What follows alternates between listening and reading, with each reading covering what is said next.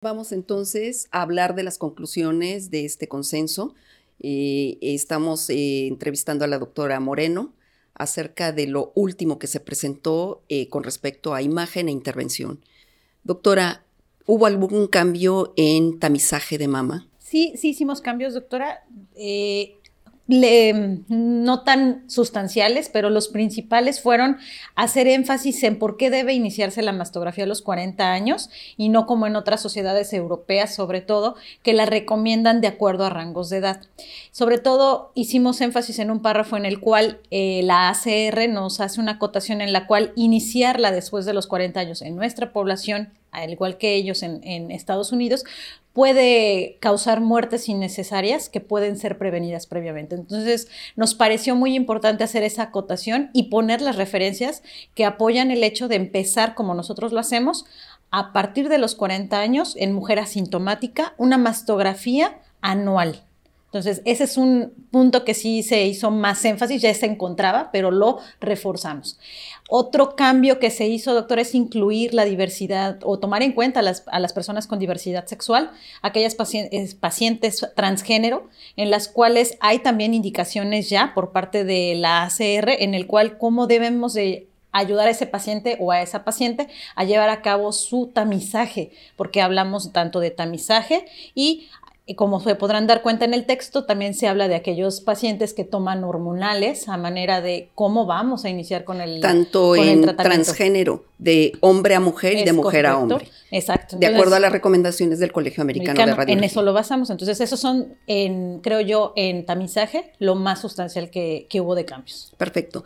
Haznos, por favor, este, una breve relatoria de qué hubo de nuevo con, en cuanto a las nuevas tecnologías o las nuevas modalidades, porque nosotros insistimos mucho en hablar de mastografía contrastada, este, se hablaron de algunos cambios en resonancia.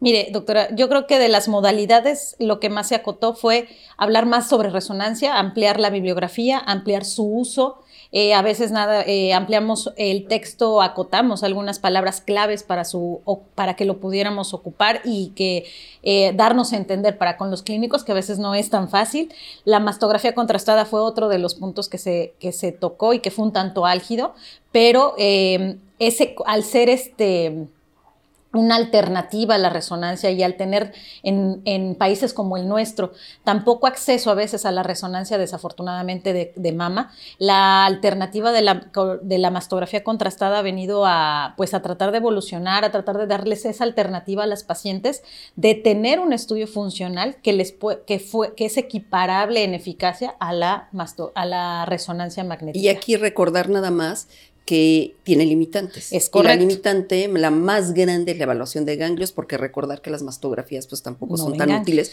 para la evaluación de ganglios. Y por último, doctora Moreno, eh, vi que volvimos, o sea, ¿por qué somos tan insistentes en poner marcajes que en consensos anteriores prácticamente habían desaparecido? El marcaje de las lesiones. Cabe hacer mención, doctora, que ahora sí volvimos a hacer mucho, eh, bueno, énfasis, lo volvimos a incluir los marcajes, pero prequirúrgicos. Anteriormente el marcaje se tomaba como más, eh, más importante que las biopsias, o sea, antes lo primero era hacer un marcaje, llevar a la paciente. Que era la parte diagnóstica, y lo quitamos. Y, ahora es prácticamente es prequirúrgico, la localización prequirúrgica después de quimioterapia, en lesiones muy pequeñitas que el cirujano no va a palpar, entonces nosotros llevamos a esa paciente un marcaje que normalmente son con, con agujas metálicas o, o, marcadores metálicos llamados arpón, y el cirujano puede hacer una cirugía conservadora muy pequeña, cosa que al no ser palpables, no tendría la posibilidad, después de la quimioterapia neoadyuvante con las respuestas parciales o totales, esa paciente, si fue marcada previamente con un marcador tisular, un clip, que le llamamos nosotros, podemos ir, si tuvo una respuesta completa, sobre ese clip, doctora, y nuevamente se le ofrecería la alternativa a esta, paciente de conservar la mama con una cirugía conservadora. Entonces, sí creímos muy importante volver a acotar los marcajes, pero ya no como diagnóstico definitivamente, en un porcentaje pequeño aún sí pueden ser utilizados para diagnóstico, pero es un porcentaje muy, muy pequeñito, doctora. Prácticamente más del 90 y tantos por ciento es exclusivamente para pacientes en planeación prequirúrgica o prequirúrgicamente. Y seguimos dando énfasis en la biopsia no quirúrgica con aguja de corte y la guía sonográfica, que ese es el pilar para el diagnóstico. El noventa y tantos por ciento de los casos lo resolvemos con una biopsia con aguja de corte y pistola automática.